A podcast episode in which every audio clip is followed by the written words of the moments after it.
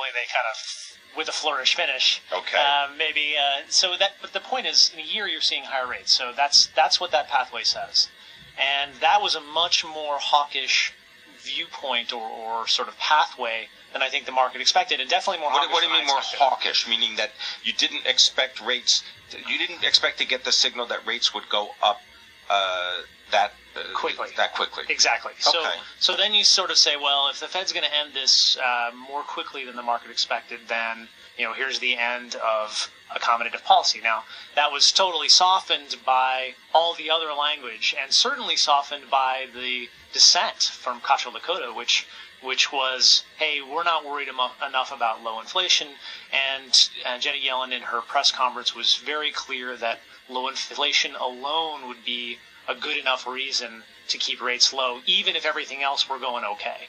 So does that make that make sense then that you'd see this sell off uh, in the bond market, right? Because let's let's say you're you're you're a bond holder and you you know you're a pension fund or a big insurance company or something like that, and you get and you have to do the quarterly investment committee meetings, right? right, because we're already we're, we're already looking into April, Yep. so the end of the first quarter. So you're going to have maybe two or three more meetings Yep. to do something or to ratify some decision. And if you have a very big portfolio, it's not if you, as if you can just snap your fingers and tomorrow get rid of everything. This could be a multi-month process in your trading room and in your portfolio uh, committee meetings. Well, plus I think people had started 2014 with the belief that it would be the same as 2013, so they're ready to believe that rates are going to be higher. Um, I'll tell you that that's that's what the statement said. That's what the press conference was about, and and certainly a reason why bonds sold off and sold off not only in the 10 year but actually in the two and the three year, which even if you do all that math, it's still kind of hard to get to the to where you are in the two year. But I really don't believe that the Fed is going to end up raising rates that quickly, um, and maybe for a, I don't think they'll raise rates for a, a notably long. Time. All right. time. Well, you know what? And just to mention also that he is the portfolio manager of the Thornburg Limited Term U.S. Government Fund, right? That's the limited term income fund, the investment income builder fund, the strategic income fund. Yep. You got a lot of funds there, man. You are really yeah, I'm, up to your neck in funds. I'm basically in charge of providing income to people. That's There you go. Right? How do you do? You like that feeling? Is that a good? I mean, it's getting tougher, right? Because it used to be very easy. You think the U.S. government is going to be there forever. They're always going to pay that nice coupon, Yep. and so you'd always be able to get. You know, it was not not difficult to sell people a six percent government bond, right? Way back when. And that was pretty much all that was available from a bond market perspective, anyway. Let, let me just go back a little bit to try to understand this because the idea being that if you have a lot of very good corporate uh, entities that are, let's say, issuing debt, I know ExxonMobil, I believe, just did a big issue uh, this week, right? They did. Yeah. Why you laughing? Because I mean, the spread versus treasuries was. why- I mean, why bother? Explain, explain, explain what you mean by that. Okay, so so You want to lend your money to ExxonMobil? You Yeah. want to lend your money to Uncle Sam? Right. So you lend your money to Uncle Sam, and you get, you know, whatever. Some say the Treasury, the ten-year Treasury right Two- now two- is two two seven seventy-seven. seven. Right. Okay. So how much more do you require to lend money to ExxonMobil versus Uncle Sam? Well, Right. if that number is sixty basis points, which is right around where that ten-year Exxon came, Right. um, that's not a whole heck of a So lot. So he's talking three thirty.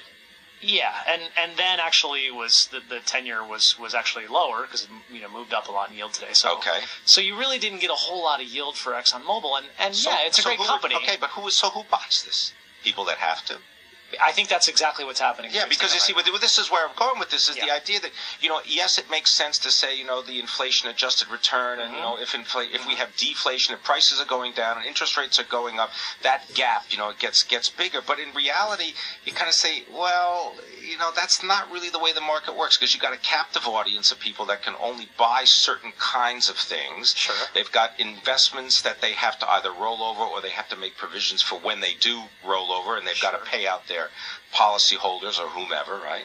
So you've got this captive audience over here, and they're, they, it's like it's not really that the pool is not as big. It's not like they're going to go out and buy, you know, a bunch of high yield debt from, you know, a South, uh, you know, Latin American uh, uh, airline company, let's say. That's totally true, um, but I'm going to Okay, stand by and say that I believe in free will. Okay, all right.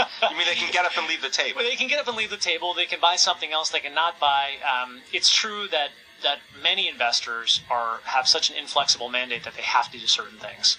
Um, I'm fortunate enough to be in a position where, in a number of my portfolios, not the U.S. government portfolio, Got but, it. but a number of different portfolios have a lot of flexibility, so I can choose to go buy high yield if that's the right thing, or hold more cash, or what have you. And I think that in many instances, people are doing things because they have to do them. I think that's not so much true in high quality fixed income like ExxonMobil, although that's an example of that perhaps. Right. It's more true in things uh, high yield as an example. Uh, bank loans is an absolute catastrophe of market in my in my view. Not Why every bank loan, but bank loans generally. Interesting. All right, spend some time with us in the future. Thanks very much for being here. Jason Brady, Managing Director, Thornburg Investment Management, helping to manage $86 billion. He's based in Santa Fe, New Mexico.